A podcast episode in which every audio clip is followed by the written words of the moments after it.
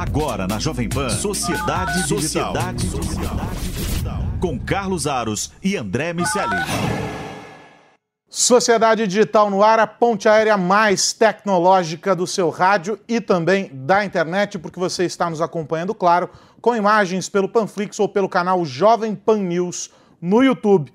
No programa de hoje vamos falar sobre código aberto e como esses softwares têm colaborado para o processo de inovação e têm sido aliados importantíssimos das empresas para o desenvolvimento de novos negócios, para o desenvolvimento de parcerias e para fazer com que a operação fique mais barata e mais eficiente. E isso, no final do dia, claro, tem um impacto sobre o nosso bolso, enquanto consumidores, evidentemente. Comigo nessa brincadeira, nesta próxima meia hora, meu parceiro André Miceli, nesta nossa ponte aérea. Tudo bem, André?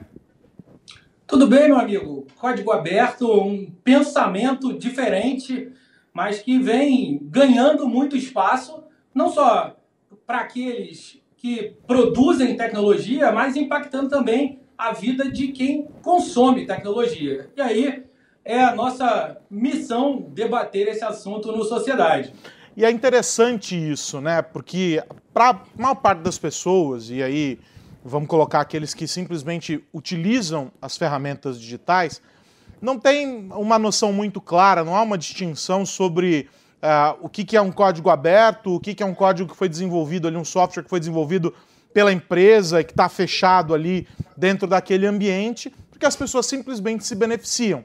Há alguns exemplos de plataformas uh, abertas, cuja premissa é a colaboração, e a gente acaba conhecendo muito desse universo. A, a, o Linux, por exemplo, é um caso em que existe essa, essa colaboração. Aliás, é um dos, um dos grandes exemplos aí desse universo, uma plataforma que tem essa premissa e carrega na essência a colaboração e o compartilhamento, uh, mas no ambiente das empresas, e aí, claro, você tem muito mais propriedade do que eu para falar sobre isso, porque, tá, porque vive isso também aí no, no teu cotidiano, uh, existe, uh, existia até algum tempo atrás, a depender do segmento, uma guarda muito alta. Ó, não, não vou entrar nesse jogo, acho que não, não é legal.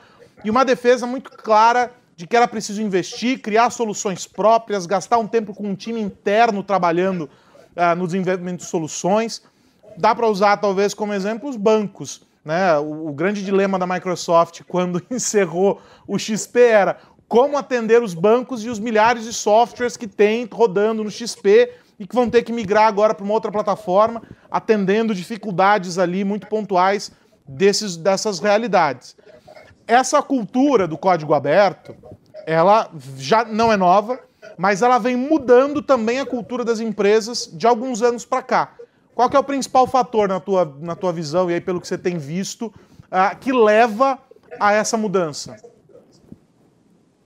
Então, Arnos, essa, essa pergunta é, ela é muito boa, porque, de fato, houve uma resistência inicial à utilização dos sistemas de código aberto e sistemas em geral, especialmente os sistemas operacionais, é, porque havia uma visão de que, por não ter, em tese, um suporte, não ter uma empresa que se responsabilizasse legalmente, naquele primeiro momento, pelos sistemas operacionais de código aberto e, posteriormente, uh, pelos softwares de código aberto em geral, uh, as empresas entendiam que aquilo não dava a segurança que elas precisavam de uh, colocar, de dividir a responsabilidade sobre suas ações com outras empresas. vencida essa barreira, algumas empresas, como a, a, a SUSE, a, sistema, a, empresa alemã de sistemas operacionais, é, acabaram por é, pegar aquele, aquele código e falar assim para o mercado, eu garanto o que está aqui. Quando eles fizeram isso, essa barreira inicial foi vencida e as empresas se permitiram testar. À medida que esses testes foram acontecendo, é, houve uma relação diferente com a capacidade de contratação. Então, os desenvolvedores chegaram e chegaram, é, junto com esses desenvolvedores, as práticas dos métodos ágeis que são determinantes para a inovação. Então, para responder a sua pergunta, a, a principal diferença é, na utilização do código aberto é, se dá na capacidade da empresa inovar. Testar fica muito mais barato, mas aí a gente vai desenvolvendo esse assunto à medida que o programa vai passando. E, e é curioso porque, na mesma medida em que você tem essa relação com a capacidade de inovar, tem também uma relação, eh, eu suponho, e aí eh, algumas pesquisas que, que têm sido feitas aí com executivos ao longo dos últimos anos vem mostrando a construção dessa percepção é, muito clara sobre a operação. Uma coisa é você ter um problema que é só seu e cuja resolução dependerá de um esforço concentrado e único e exclusivamente seu. Ou seja, eu tenho aqui um software que foi desenvolvido dentro da minha empresa para atender a uma determinada finalidade e de repente esse software para de funcionar e os meus clientes deixam de ser atendidos. E aí eu tenho que sair correndo para encontrar uma solução para aquilo, entender o que foi, eh, qual a variável ali que, que impactou de forma a atrapalhar uh, aquela operação. Enquanto isso, eu estou perdendo dinheiro. Os meus clientes ali deixando de, de, de, de, serem atendidos.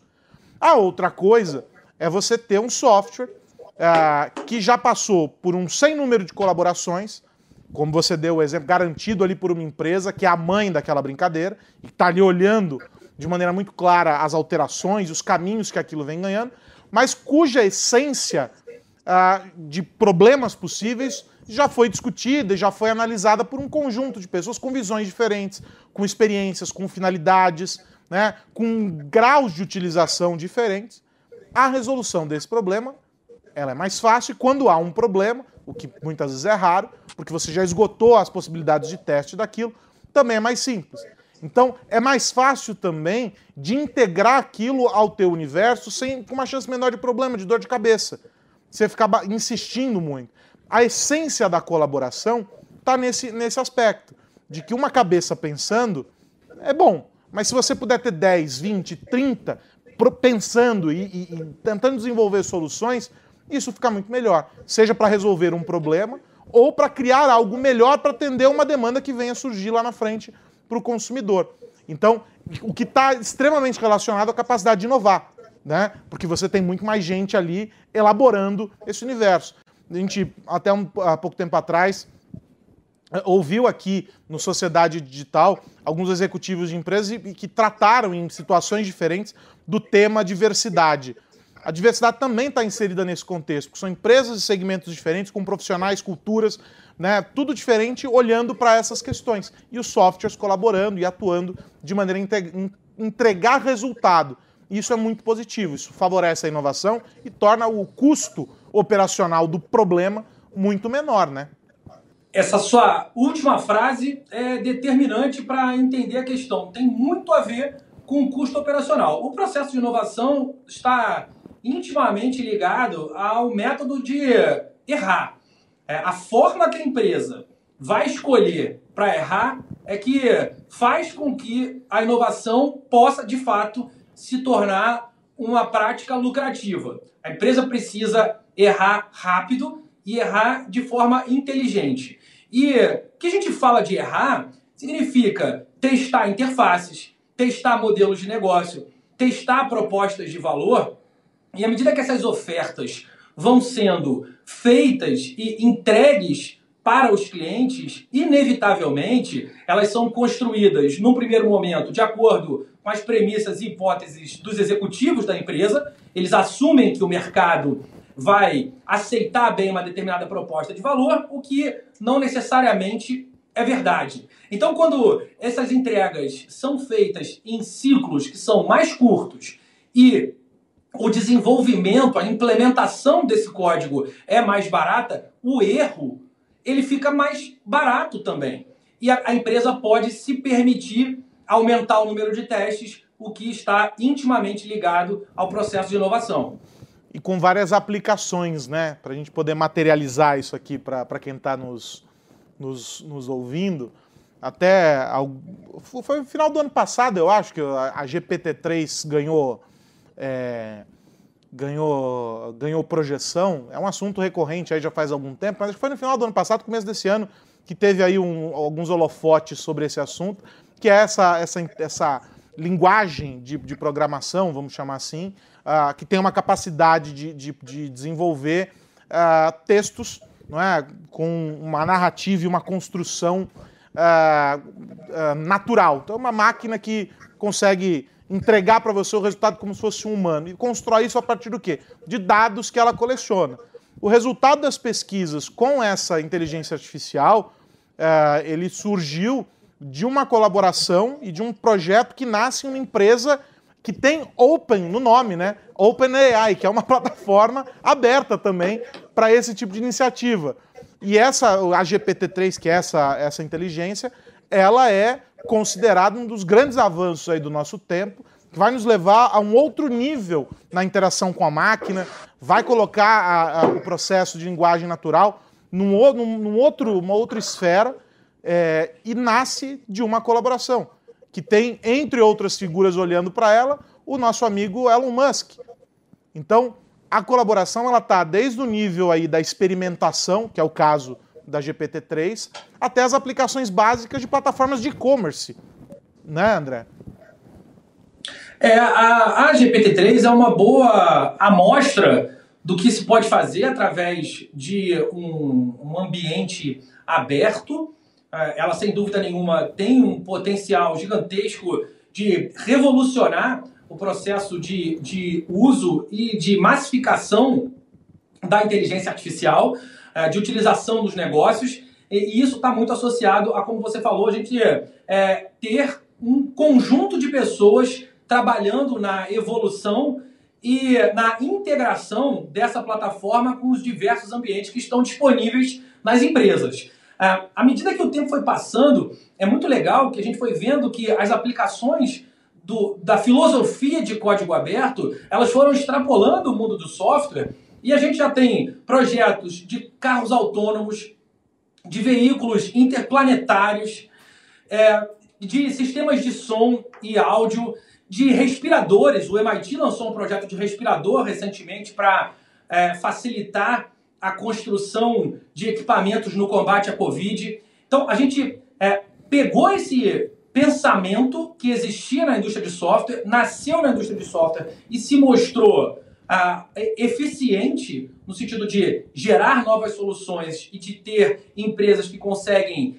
ah, manter, apadrinhar essas soluções, colocar o selo delas, garantindo esse suporte, isso eh, tem se extrapolado e a gente tem visto uma aplicação grande no ambiente da engenharia, o que é extremamente saudável também para a inovação. É, a gente pode olhar o uso dos ambientes de código aberto e relacioná-lo à inovação de duas maneiras. É, uma é a, essa relação com a empresa que testa mais, desenvolve mais barato e, portanto, consegue entregar experimentos que a levam a, a esses novos modelos.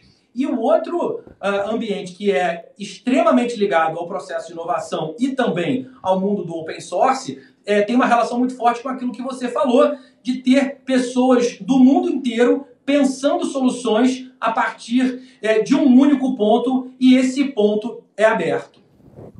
Ah, no ano passado, entrevistei a Cristiana Maranhão, à época presidente da SUSE, hoje no Google, né? Ela fez essa, essa transição.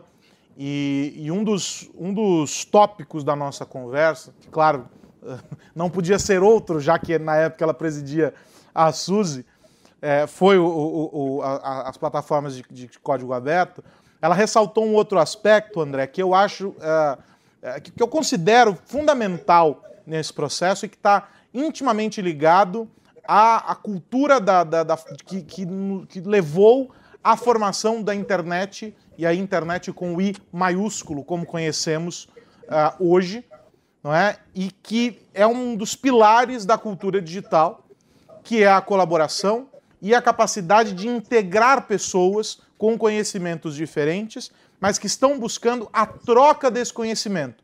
Não é eu sei e eu vou guardar para mim, é eu sei, vou compartilhar e aprender algo com o outro. E aí essa troca vai acontecendo. E ela trouxe na época alguns números bem interessantes da Linux Foundation, sobre o, a procura por cursos, por informações, por formações em programação e que tem como base aquilo que já foi produzido nas plataformas de código aberto e que estão disponíveis aí para que esses novos desenvolvedores possam consultar, ou seja, tem uma fonte rica do que já foi feito e eu vou aprender em cima disso e vou testar e vou criar novas possibilidades. São números impressionantes que é, é, não vou lembrar aqui de cabeça, mas é, que mostram que existe uma demanda muito importante por esse conhecimento e que o fato de ele estar aberto em alguns ambientes, como por exemplo né, na, Linux Foundation e outras entidades, faz com que você tenha uma troca e uma formação de novos talentos. O que o mercado precisa é disso, essencialmente. Quantas empresas, a gente também já tratou disso aqui, as faculdades não dão conta de entregar para o mercado profissionais que é, têm qualificações, têm habilidades técnicas, aí nós estamos falando das, das hard skills, as capacidades técnicas para que o mercado demanda. Então existe essa dificuldade. No caso dos programadores, idem. Desenvolvedor tem um sofrimento enorme para você encontrar com conhecimentos específicos. E os conhecimentos específicos eles estão cada vez mais valorizados. Então, quando você vê iniciativas como essa, a própria Suzy é um hub importante porque se relaciona com todos esses, com todas essas entidades e provê, inclusive, é, profissionais na mesma medida em que também absorve profissionais e esses outros profissionais é, essa, que estão aí no mercado. Isso gera um ambiente de um conhecimento que, em alguma medida, vai ser complementar aquilo que a universidade, o caminho formal, vamos dizer assim, é, não está conseguindo entregar. Então, eu tenho uma formação aqui e vou absorver do que está ali. É um papel muito importante dessas comunidades, porque a gente tem uma dificuldade enorme de formar pessoas para viver em uma comunidade, em uma sociedade digital, que é o, o, o tópico principal sempre do nosso programa aqui. Há uma dificuldade grande, na mesma medida em que nós precisamos de profissionais que estejam atentos, não para aquilo que foi necessário ontem, que é basicamente o que a maior parte, infelizmente, das universidades ensina, mas preparados para aquilo que será preciso amanhã. E essa é equação que um ambiente de comunidade aberta, em que você tem a, a, a, a troca de conhecimento, proporciona, né? Isso é, é, o mais fascinante de tudo. É, a Cris Maranhão, que já esteve conosco aqui no Sociedade Digital, é, ela, ela realmente é, tem uma visão muito clara sobre a importância das pessoas nesse processo. Ela fez um, enfim, sou, sou suspeito para falar, sou fã do trabalho dela, é, fez um baita trabalho é, na Suzy, que também está em boas mãos agora com José Maria é, é Pessoa. A Suzy tem estudado bastante sobre como formar profissionais para entregar principalmente aqui no Brasil, onde a gente de fato tem uma carência é, muito, muito grande de, de pessoas capazes de pensar sobre o conceito open source. Inclusive, é, em alguma, uma pesquisa recente da própria Suzy, com a MIT Technology Review, uma das conclusões é que ao adotar esse ambiente open source, a, a, a empresa ela é capaz de atrair e manter pessoas com um comportamento inovador. É, são características dos mesmos profissionais. Pessoa que tem uma propensão à inovação, ela naturalmente se interessa por ambientes tecnológicos é, que também permitam que essa inovação aconteça. Evidentemente, estou falando a pessoa, a pessoa técnica, a pessoa que está associada à produção da tecnologia. É, e isso tem sido um argumento importante para manter esse pensamento inovador dentro de casa. É, então, é interessante que a gente veja, e, e é, Aros, uma oportunidade gigantesca para todo mundo que está envolvido com o processo de construção. Então, é, para a galera mais jovem que nos assiste, nos ouve e está em busca de oportunidades, esse mundo open source traz muita coisa. É, você estava falando ah, do, do Linux ali, da, das origens desse pensamento. O Tim Berners-Lee, é, que é o, um dos pais da internet, é, ele tem um laboratório lá no MIT também, onde eles estão estudando uma nova internet, uma internet sem é, é, propriedades no que diz respeito à conexão e distribuição dessa conexão. Ah, e é um ambiente de código aberto também. É inevitável que esse pensamento faça parte do dia a dia do profissional de tecnologia. Então, quem está chegando no mercado tem, sem dúvida nenhuma, uma grande oportunidade e um grande diferencial se decidir explorar esses caminhos. Agora, do ponto de vista prático para o consumidor, André, né, que é a, maior parte das pessoas que está nos acompanhando aqui, uh, o que existe é um benefício é, a partir da variedade de opções, em, em termos de soluções, que são entregues é, para o mercado. Ou seja, você tem muito mais é, criatividade, porque você tem muito mais gente olhando, e você tem o custo menor, eu mencionei lá no começo. Que outros elementos dá para a gente destacar como benefício do código aberto para as pessoas de maneira geral? Que não estão olhando sobre um aspecto tão técnico, né? A nossa conversa aqui muito técnica de início, mas para a gente inverter um pouco a lógica.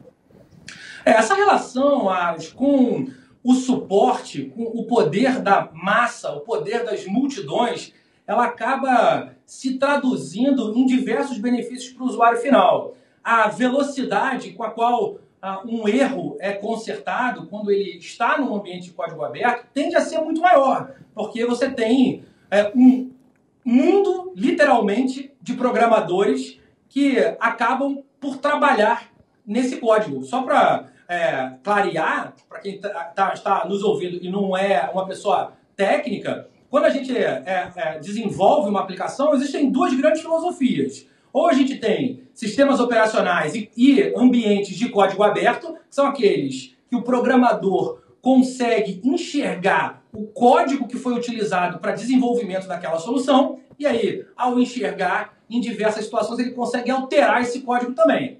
E você tem ambientes fechados, que é, são ambientes como a Apple, por exemplo, faz como a Microsoft durante muito tempo fez em tudo, agora faz em muita coisa, não mais em tudo, como era na época do Bill Gates, é, que só a empresa consegue manter.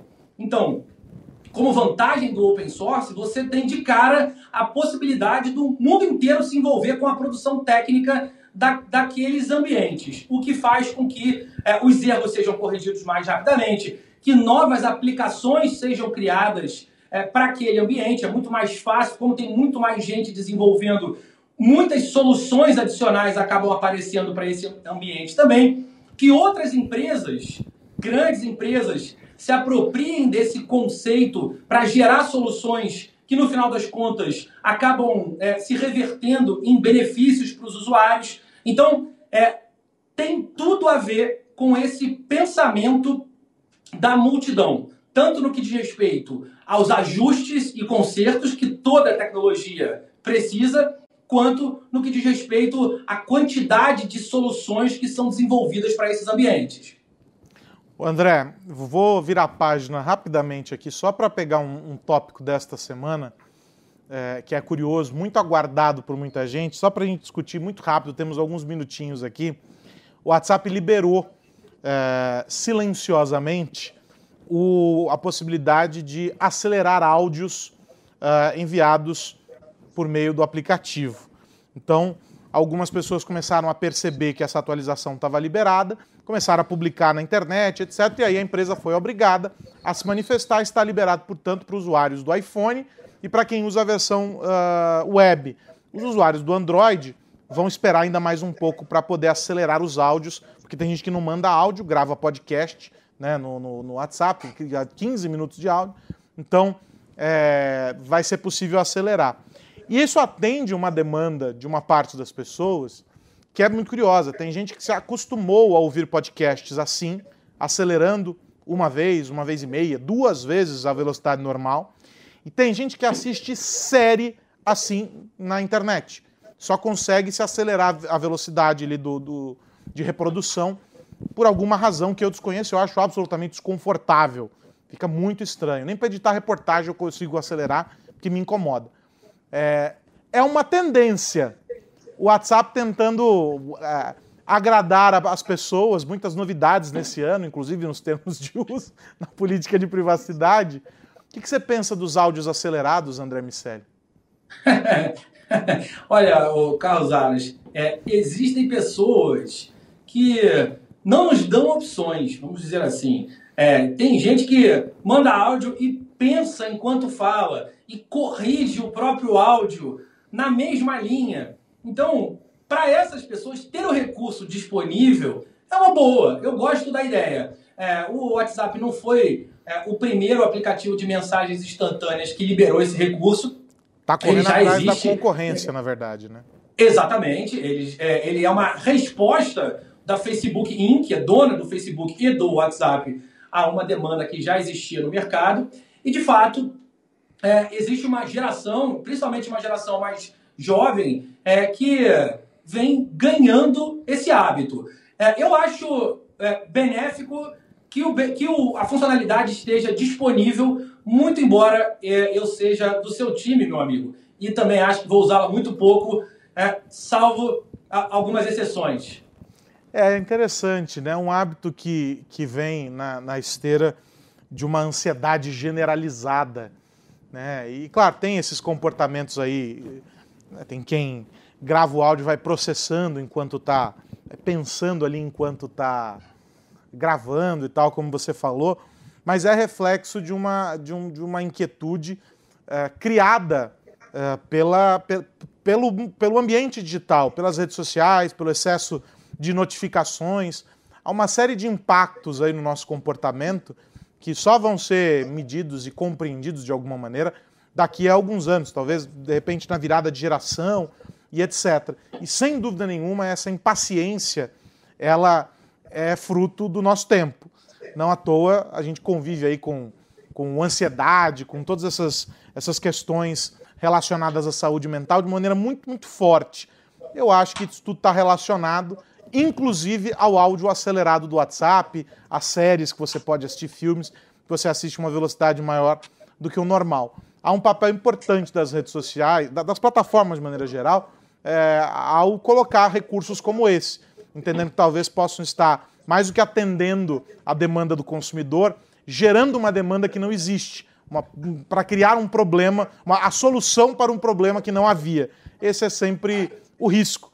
Vamos ver, daqui a pouco a gente descobre. Se, aliás, alguém está assistindo ou ouvindo o Sociedade Digital é, acelerado, me fala, eu quero descobrir como é essa nossa conversa aqui, duas vezes na velocidade é, da reprodução.